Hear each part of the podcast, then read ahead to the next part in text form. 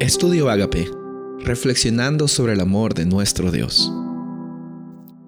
El título de hoy es La Biblia como profecía.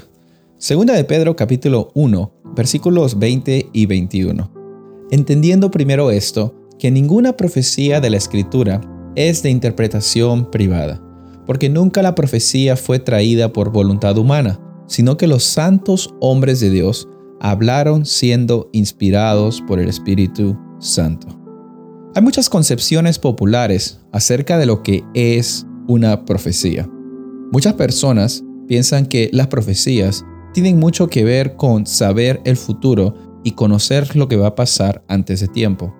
Quizás es cierto que hay muchas profecías que nosotros encontramos en la Biblia que predicen el futuro, que muestran qué es lo que va a pasar. Y más que la tercera parte de la Biblia está compuesta por profecías o por algún tipo de literatura profética. Pero el propósito de Dios nunca ha sido mostrarnos el futuro para que nosotros lo sepamos. Porque nuestra relación con Dios no se trata de una relación cognitiva solamente, no se trata solamente de conocer de Dios, sino se trata de conocer y tener una experiencia con Él.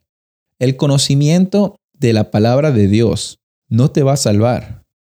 El conocimiento, saber que un Dios existe, no te va a salvar. Dejar que ese Dios sea un Dios relacional en tu vida es la experiencia que Él anhela tener contigo.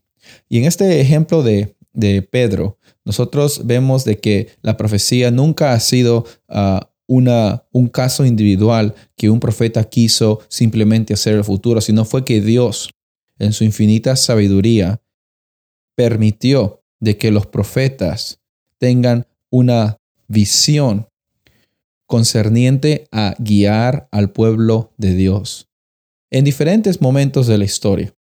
Entonces, Dios se manifiesta en el momento preciso que su pueblo necesita una guía. Si tú te sientes perdido en esta vida, si sientes que no sabes a dónde ir, anda a la Biblia, pídele a Dios que te guíe y que te dé principios y pide a Dios que te dé sabiduría y la presencia del Espíritu Santo.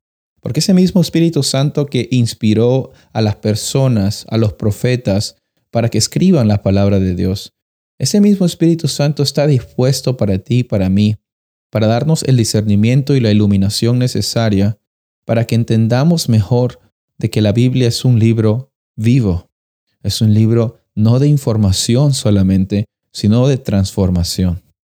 Entonces la Biblia es más que un conjunto de escritos históricos y poesía y profecía.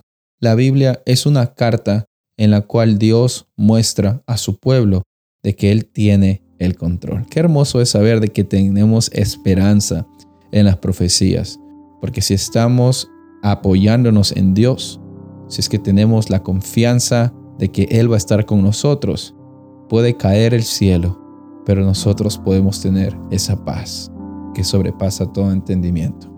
Soy el pastor Rubén Casabona y deseo que tengas un día bendecido.